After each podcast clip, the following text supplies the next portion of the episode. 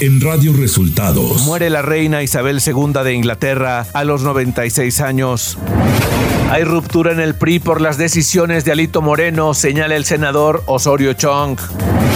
Reforma a la Guardia Nacional pasa en comisiones del Senado sin cambios. Esto y más en las noticias de hoy. Este es un resumen de noticias de Radio Resultados. Sean todos bienvenidos al resumen de noticias de Radio Resultados. Ya estamos listos para informarle Valeria Torices y Luis Ángel Marín. Quédese con nosotros, aquí están las noticias. La mañanera. En la conferencia de prensa de este jueves, el presidente Andrés Manuel López Obrador reiteró que con su iniciativa para integrar la Guardia Nacional a la Secretaría de la Defensa Nacional no se busca militarizar el país ni iniciar una guerra contra el crimen organizado es como lo de la Guardia Nacional, que se quiere militarizar. No, si no somos iguales. Yo no he declarado la guerra, no le he dado órdenes al ejército de que violen derechos humanos, de que haya masacres, de que torturen, de que desaparezcan a la gente. No, no somos iguales. El presidente López Obrador confió en que este jueves los ministros de la Corte actúen con legalidad respecto a la prisión preventiva oficiosa, pues consideró que eliminarla sería una chicanada. Es muy claro que no debe el Poder Judicial tomarse atribuciones que no le corresponden. No se puede este, anular un artículo de la Constitución. Para eso están los legisladores. Por eso existe la división, el equilibrio entre los poderes. El presidente de México envió su pésame a los familiares de los trabajadores de Comisión Federal de Electricidad que murieron tras ser atacados en Sonora. Aseguró que ya se investigan estos hechos para dar con los responsables. Lamentamos mucho lo sucedido y pues eh, enviamos nuestro pésame a los familiares de los trabajadores Estamos eh, haciendo la investigación, se está trabajando con ese propósito. Eh, fueron dos camionetas eh, atacadas, cuatro trabajadores, dos perdieron la vida, dos se salvaron. estamos pues recabando toda la información, desde luego buscando las causas la Secretaría de Seguridad y Protección Ciudadana creó un grupo antihomicidios por acuerdo de su titular Rosa Isela Rodríguez, el cual empezó a operar en la Fiscalía del Estado de México, informó el subsecretario de Seguridad Ricardo Mejía. Informar que se constituyó por acuerdo de la secretaria Rosa Isela Rodríguez en la Secretaría de Seguridad y Protección Ciudadana un equipo interdisciplinario antihomicidios en el marco de la Estrategia Nacional de Seguridad Pública. Este grupo atiende fundamentalmente feminicidios y homicidios dolosos que se registran en el país para coadyuvar con el Ministerio Público y las autoridades de seguridad pública. Este grupo comenzó sus operaciones en la Fiscalía General de Justicia del Estado de México, ahí con el fiscal José Luis Cervantes. Radio Resultados Nacional. Las Comisiones Unidas de Justicia y de Estudios Legislativos, segunda de la Cámara de Senadores, aprobaron en lo general, sin modificaciones, por 18 votos a favor y ninguno en contra, la minuta que reforma cuatro leyes secundarias para que la Secretaría de la Defensa Nacional asuma el control operativo y administrativo de la Guardia Nacional. Miguel Ángel Osorio Chong, coordinador de los senadores priistas, confirmó que existe una ruptura en el PRI, la cual fue promovida por el dirigente nacional Alejandro Alito Moreno Cárdenas. En entrevista con López Dóriga, Osorio Chong dejó en claro que la ruptura en el partido tricolor existe desde hace rato, pero que la gota que derramó el vaso fue lo ocurrido con la suspensión de la Alianza Va por México, promovida por el PAN y el PRD. Tras la suspensión de la Alianza Va por México, Roberto Madrazo, exdirigente del PRI, señaló en su cuenta de Twitter que Alejandro Alito Moreno está más preocupado por mantener su poder y riquezas antes que su compromiso con la Alianza Va por México. Madrazo aseguró que Moreno debía dejar la dirigencia y dejar de ayudar a Morena en la eliminación de la oposición. Ante las versiones de que Alejandro Moreno cedió ante las presiones de Morena, Mario Delgado aseguró que su partido no hace acuerdos en lo oscurito ni tiene complicidades con nadie. Señaló que seguramente Alito Moreno no quiere ir a la cárcel y dijo en tono de broma que sería un desperdicio que teniendo tantas mansiones lo encerraran en la cárcel. Delgado Carrillo agregó que el PRI va rumbo a la desaparición. La posibilidad de quitar el fuero constitucional al diputado federal del PRI Alejandro Moreno está estancada debido a un empate técnico en la sección instructora de la Cámara de Diputados. Leonel Godoy de Morena, integrante de ese órgano colegiado, dio a conocer a distintos medios que al romperse la alianza legislativa Va por México, el desafuero de Alejandro Moreno, presidente del PRI, podría avanzar. El grupo parlamentario del PRI en el Senado rechazó la iniciativa de los diputados del mismo partido que amplía el plazo para la participación de las Fuerzas Armadas en labores de seguridad pública hasta 2028. El coordinador de la bancada en la Cámara Alta, Miguel Ángel Osorio Chong, señaló que los senadores del PRI votarán en contra de la propuesta. El exdirector de Pemex, Emilio Lozoya, podría llevar su proceso judicial en libertad. Esto porque su defensa promovió un amparo para dejar sin efecto la prisión preventiva oficiosa que la Fiscalía General de la República giró en su contra por los múltiples casos de fraude por los que es investigado. Este miércoles un tribunal federal otorgó el recurso al exdirector de Petróleos Mexicanos investigado por el caso Odebrecht, con lo cual se abre la posibilidad de que abandone el reclusorio norte de la Ciudad de México. De forma temporal y por cuestiones de salud, el titular de la Secretaría de Infraestructura, Comunicaciones y Transportes, Jorge Arganis Díaz Leal, se separa del cargo, por lo que Jorge Nuño se hará cargo del despacho. Economía. De acuerdo a datos revelados por el Banco de México, el precio de la mezcla mexicana de petróleo cerró este miércoles 7 de septiembre en 78.48 dólares por barril, lo que representó su menor nivel desde el pasado 14 de enero. De esta forma, la mezcla mexicana perdió 5.59% en comparación del cierre de la jornada del día anterior, cuando el precio de referencia se ubicó en 83.13 dólares por barril. Clima.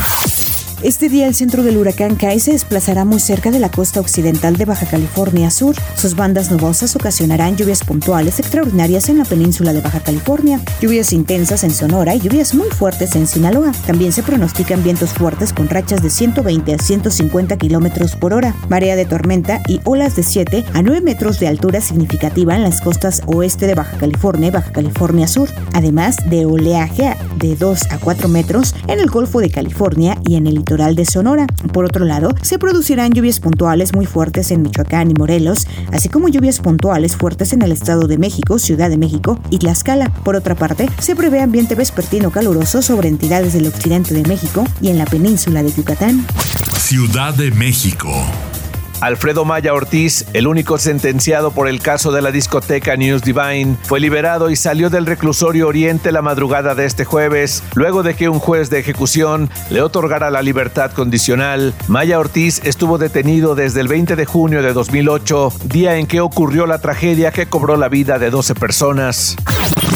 El Tribunal Electoral del Poder Judicial de la Federación ratificó este miércoles la exoneración de la jefa de gobierno de la Ciudad de México, Claudia Sheinbaum, por actos anticipados de campaña rumbo a la elección presidencial de 2024. Lo mismo para el secretario de Gobernación, Adán Augusto López Hernández. Información de los estados. La Comisión Federal de Electricidad instruyó la creación de una comisión para investigar el asesinato de dos de sus trabajadores en el estado de Sonora, así como el establecimiento de condiciones especiales de seguridad para sus trabajadores en esa zona. Por medio de un comunicado, la Comisión Federal de Electricidad, que dirige Manuel Bartlett, detalló que esta comisión investigadora trabajará en coordinación con la Secretaría de la Defensa Nacional, la Secretaría de Seguridad Pública, así como con la Guardia Nacional y las policías estatales y municipales. Tres agentes de la Fiscalía del Estado de Coahuila murieron y dos resultaron heridos a causa de una explosión en la vivienda que habitaban, informó el fiscal general Gerardo Márquez Guevara. El funcionario detalló que los cinco policías ministeriales eran sus escoltas y hasta ahora la principal línea de investigación indica que el estallido se debió a la concentración de gas butano en el inmueble. El percance ocurrió alrededor de las 6.45 de la mañana de este miércoles. Elementos de la Fiscalía General de Justicia del Estado de Nuevo León catearon una vivienda en la colonia Paseo de los Andes, en el municipio de San Nicolás de los Garza. Esto como parte de las pesquisas del caso de Devani Escobar, desaparecida el pasado 9 de abril. La Fiscalía Estatal informó en un comunicado que en el inmueble revisado habita la mujer que era gerente del motel Nueva Castilla, a quien se investiga por el supuesto delito de falsedad de declaraciones en informes dados a la autoridad. Radio Resultados Internacional. La reina Isabel II de Inglaterra ha fallecido este jueves 8 de septiembre a los 96 años en el Palacio de Balmoral. Así lo ha comunicado el Palacio de Buckingham esta tarde a las 18.30 hora local en un comunicado vía Twitter. La reina ha muerto en paz en Balmoral esta tarde. El rey y la reina consort se quedarán en el palacio esta noche y volverán a Londres mañana, señala el comunicado. London Bridge is down. Esa fue la frase clave que indicaron a la primera ministra británica Liz Truss por llamada telefónica cuando la reina falleció edición. El atentado fallido contra la vicepresidenta de Argentina, Cristina Fernández de Kirchner, fue producto de una planificación y acuerdo previo entre el atacante y su novia. Según la imputación de la justicia, informó este miércoles la agencia oficial TELAM. Fernando Sabac, quien la noche del jueves apuntó a menos de un metro de la cabeza de Kirchner cuando estaba rodeada por sus seguidores, y su novia, Brenda Uliarte, ambos detenidos fueron imputados de haber intentado dar muerte a Cristina, contando para ello con la planificación y acuerdo previo entre ambos señala un comunicado.